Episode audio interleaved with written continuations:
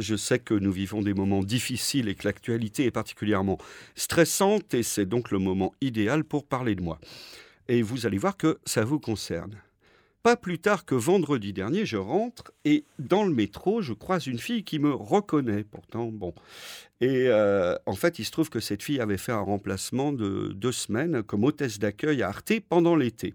Donc on discute, il se trouve qu'on est voisins, je l'invite à boire un coup chez moi euh, afin de mieux la connaître. Et euh, elle me dit qu'elle bosse, enfin qu'elle cherche du travail dans la production musicale et que le gros souci dans la production musicale à l'heure actuelle, c'est le manque de revenus à cause de la crise du disque et du téléchargement, etc. Et que donc, il faut trouver des revenus ailleurs et qu'elle, elle préconise les sponsors. Et elle me dit, tu sais, en France, c'est mal vu. Il y a beaucoup de prods qui refusent, des artistes qui refusent, mais on n'y coupera pas. Et effectivement, démonstration faite, à peine deux jours plus tard, donc dimanche dernier, je vais voir un concert à la Villette, euh, Questlove's Afropix, c'est-à-dire une vingtaine de musiciens, des stars du, du rap et de la soul, euh, qui rendent un hommage à l'afrobeat.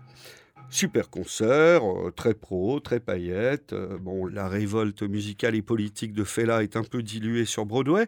Et surtout, la soirée est entièrement sponsorisée par une célèbre marque de boissons énergétiques gazeuses. Très discrètement, sur le fond de la scène, il y a le gigantesque logo du sponsor qui s'allume de temps en temps derrière les musiciens. À la sortie, je croise des copains d'une radio associative de Marseille et donc on parle de ça. Comment financer la culture au XXIe siècle?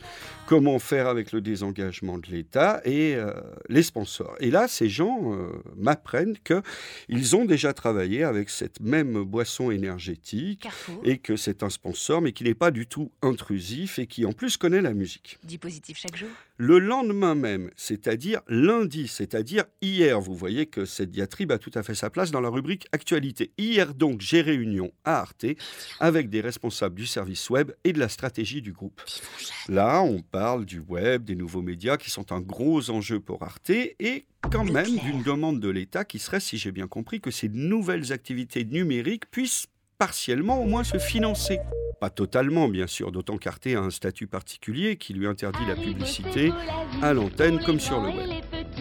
Et pourquoi pas des sponsors. Nous, nous, Car les sponsors, c'est pas du tout comme de la pub. C'est plutôt comme du mécénat, un peu comme une fondation à l'américaine, quoi.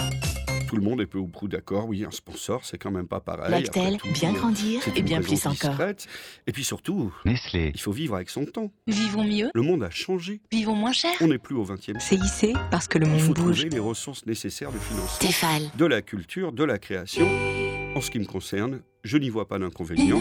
Et j'accueillerai avec joie les propositions de sponsoring sur l'antenne de Arte Radio. Super Timor est encore plus fort sa nouvelle formule.